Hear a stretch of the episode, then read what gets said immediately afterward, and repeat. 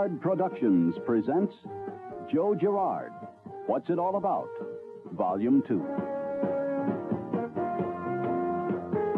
know, I want to talk about the sins of a salesman. And if any of, any of these fit, let's call ourselves Cinderella. If the shoe fits, wear it. But then, what I would say, try to change your sins. Just watch this and see if, if we're guilty any of these. In the morning, we come into work. We come into work, first thing we do, instead of going to work, we get a cup of coffee. And we have a cup of coffee for a half hour. Drink the coffee, creative time, money time. You could have drank the coffee home, but no, you had to wait to get to work to drink the coffee. Finally, the next half hour, you get the paper out and see what the horses did the next day. Same thing you're going to do today. Lose. Paper. Coffee. Hey, then you're dodging the boss to read this son of a bee. How can you know what you're reading? Between the coffee and the paper, you got indigestion. So finally, I call it a dope ring. Four or five guys get around the ring and they start telling each other jokes. They start telling each other how bad their home life is, how rotten their wife is. Can you imagine any grown man telling each other, oh, this dog I got, she's something else. And not only that, maybe I might not get into what I was about to say.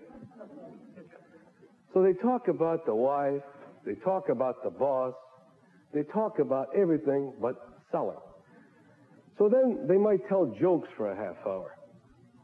That's one thing I don't do. If a guy's got a joke, hey, don't tell it to me. I go to Vegas, I'll listen to it by pros. Maybe you ought to be in Vegas telling jokes. But don't tell me the jokes. I don't want to listen. I want to work. And finally, it's lunchtime. They go to lunch for two hours. Two hours, the whole joint is empty. I got the whole joint to myself. I make more money during lunchtime than any time. Finally, they go to lunch and they come back. They get back in the dope ring. And another half hour, they tell each other, What'd you eat? Who'd you see? Why'd you see him? What'd they say about me? Yeah, I heard this joint's got a better pay plan than us. Another half hour. Creative time. Money. M O N E Y.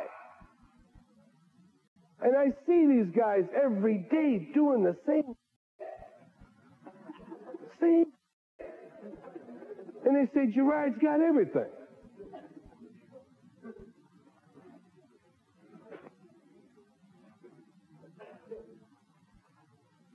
Then we're going to have coffee again for another half hour after we got the dope ring. Coffee. And the guy's belching like mad. You want to buy a car, sir? Uh,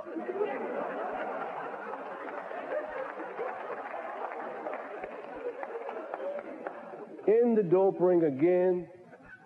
How bad the boss is. The poor sucker's got a million dollar investment. He's a bad cat. He give you the desk, the phone, the pens, everything. Yeah, he's a bad cat.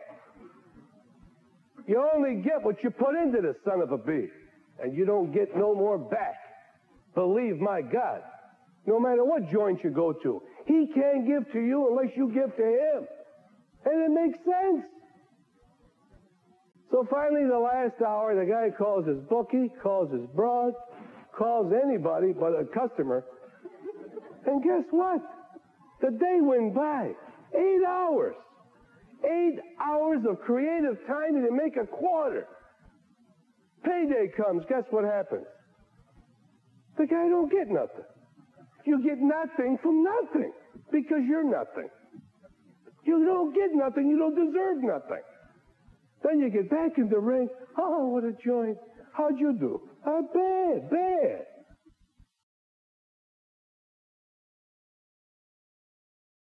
Well, number one, the biggest one that I, I don't like is drinking during the day. Hey, I, I'm no pious. I like to drink.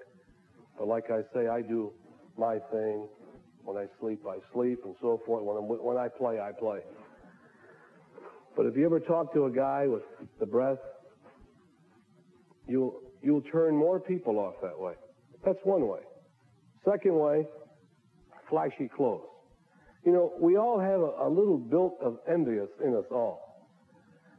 And a guy looks at you and he's saying, this guy's got a $300 suit on, $15 tie.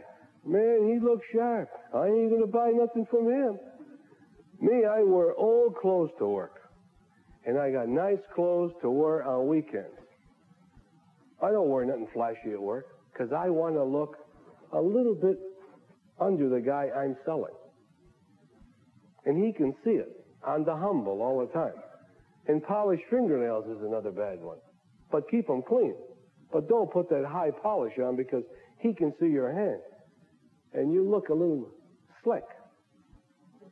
And the worst one of them all, if I was a dealer, I bet you nobody'd ever wears sunglasses because I bet you none of you people would buy anything from anybody unless you can see his eyes. You look a little shady. The sunglasses is a no-no.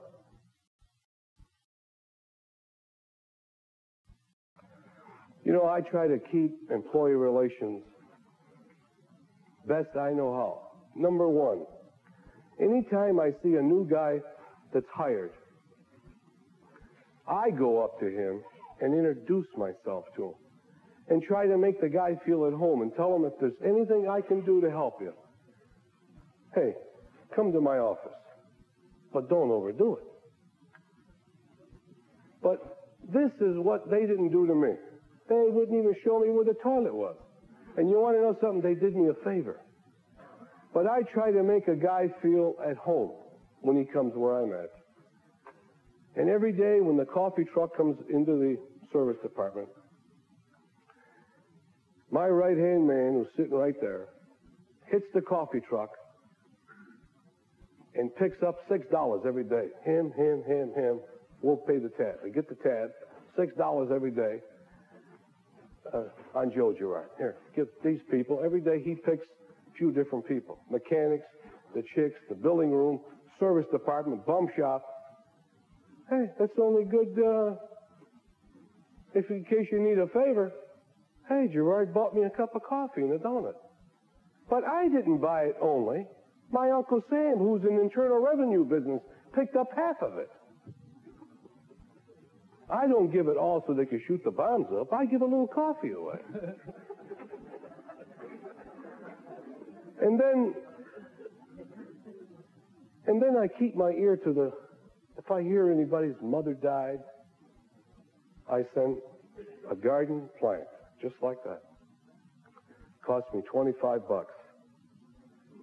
And that plant will be in their home not like a flower. You buy a flower, they broom the flower in two days. Not with my money, they're not. But it's in that home. Where'd you get that? Joe Girard. Joe Girard bought my mother that beautiful plant. If one of the girls upstairs has a baby, same kind of plant. The plant goes home. I need a fast billing job. Hey, remember the plant. You know, by the way, how is the plant? and don't have no more babies, will you? And sicknesses, I send a plant. You know, the other day, and I was I was really proud of it, and I was showing Vern. Uh, Bob Lund was made general manager of all Chevrolet. And to show you the power of a plant, here's a man that big. I sent him a plant and on the plant, I put, Congratulations, boss, on your promotion. From Joe Girard, the world's number one automobile salesman. He sent a letter back that really touched me. He told me how that plant is going to be in his office and how it just fits with everything. 25 bucks, a man that big, wrote me. And my dad says I was nothing. Christmas time comes, I spend about $1,500 with the booze. The whole joint gets a bottle on Joe Girard. And Uncle Sam. My dear Uncle Sam helps me say Merry Christmas to everybody. And I hate to I hate to say this, but I'm the best like guy in the place because I treat people like I want to be treated. And then the office help, all the girls, dear Nick gives them all perfume. Anytime I can deduct anything from Uncle Sam, he's going to get a bill, whether he likes it or not. I don't spend any time on the floor in the last few years because I go out and find my own customers, as I'll talk about, and how to find customers. The, the door never impressed me. Waiting at the door, waiting for somebody to come in. You know, sometimes it would be an hour, hour and a half of all beautiful creative time. Just waiting for somebody to come in. And boy, that is such a waste of time. You have to find other avenues to bring in business. Then, unless you find these avenues, if you want to watch a door all day, I would say get out of the car business and go and sell shoes and then watch the door. That's, that's easier that way. But in the car business, you have to prospect constantly. And I got some methods that will kill you. And my boss told me not too long ago that every customer that comes in through the front door, it costs him roughly about 16 bucks to get this customer in. You know, with all his expenses, it costs him $16. And really, we have to say that the walk-in guy belongs to the dealer, not to us. So you want to be careful how you treat him, that you want to treat him in the best manner because this guy's got a big investment. Then unless you're going to treat a customer like a pro, I would say don't watch the door and go out and prospect. I've seen more guys wait for ups. And if there's any car people here, they'll understand this one. Here's a guy waiting for about an hour at the door. Just waiting, irritated as madder than a walking back and forth. So finally, a guy is just about to touch the knob of the door. He ain't said hello to him or nothing, but already he qualified him. And maybe it's a little kid with some boils on his face, 18 years old. And he says, Look what I got for enough. oh, honest to God.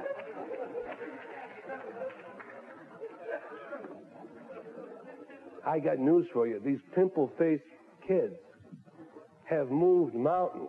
Did you ever see them come in? If they don't get what they want, their face drops.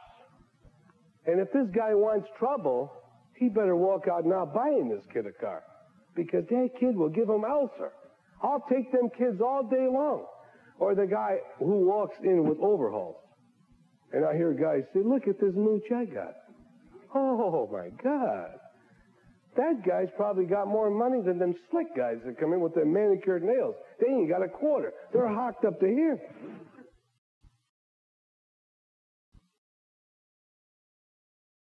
At our place, it really works good. We have a desk designated for the guy who is going to be up. There's a phone there. So by not wasting your time, he can be handling his mailing, and making his calls. But just to stand there and get yourself irritated or gangs in front of doors. You know how, how people are so afraid. And when they walk in, you will turn these people off. And the customer is already nervous already. So at our place, in the chute, which we call it, there's only one guy that's there. And nobody better be near that desk within 20 feet so as the customer doesn't get that nervous feeling when he walks in. He could mail, he could phone. And here's what I did when I first got into business. I used to research other salesmen. I would watch different guys, how they said hello, and uh, listen to different guys when they had people in the closing office like they didn't see me, and I would just sit by listening. But you can always see another person's mistakes, just like in a checker game. And you can learn by other people's mistakes. Just don't sit around not letting this thing work. Have it work all the time. One day watch this guy, one day watch that guy. And then here's something I do. I used to leave And I, I used to go on the other side of town, and I'd actually go in and try to buy a car and watch the approaches of different salesmen. And I know a lot of them do that to me. And sometimes they get they they end up with the car and they work someplace else. My deal is better than what he can buy it for. but I just don't sit around waiting for customers. It's too boring and the day never passes and I try to keep uh, something happening all the time. What's it all about? End of Volume 2. This has been a presentation of Girard Productions Incorporated.